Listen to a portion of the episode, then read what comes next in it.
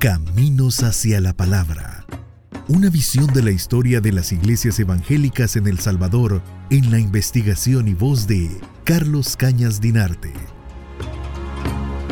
Frederick Chatfield no era ninguna perita en dulce, hay que ser muy claros. No, no era un personaje eh, llamativo, ¿verdad? Y todo apunta que era bastante intrigante.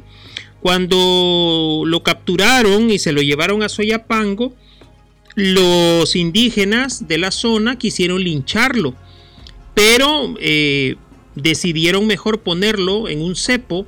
Ah, el cepo era esta maquinaria de madera que eh, permitía poner los tobillos del prisionero eh, atrapados para que no se moviera, ¿verdad? y eh, una, madera muy pesada impedía que se pudiera escapar la persona. Entonces le tocó al gobierno central de El Salvador gestionar con estos grupos para que finalmente liberaran al cónsul británico, si no eso hubiera causado un grave problema en, cuanto a las relaciones diplomáticas con el Reino Unido. Aún así, eh, unos años después, eh, Chatfield en 1849, en octubre de 1849, va a eh, ordenar que eh, los barcos de guerra británicos, el Gorgon y Asia, eh, ocuparan ¿verdad? algunas islas del Golfo de Fonseca, atacaran el puerto de la Unión y trataran de, posesionarse de la ciudad de San Miguel el cónsul decía que había una deuda, una deuda externa, una deuda en libras esterlinas que no estaba siendo liquidada por eh, los acreedores salvadoreños y que por tanto era necesaria la intervención militar de eh, tropas británicas para recuperar esos recursos.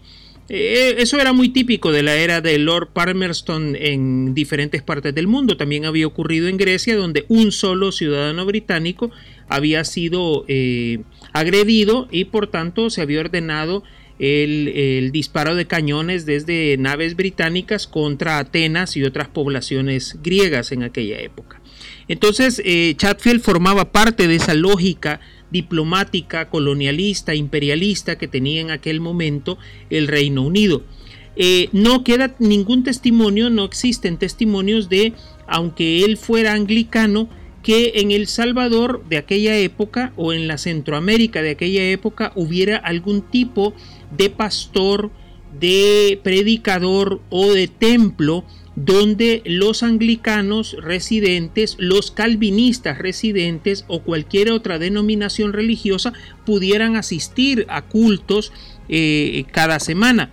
Lo cierto es que había, ¿verdad? Había registros ya de extranjeros que vivían en la región centroamericana, pero no quedan, eh, o al menos no, no ha sido posible localizarlos, documentos que nos hablen de las vivencias religiosas que tenían esos extranjeros en la región centroamericana y sobre todo en esa región centroamericana recién independizada de España y que además estaba, en el caso de El Salvador, en conflicto abierto con el Vaticano.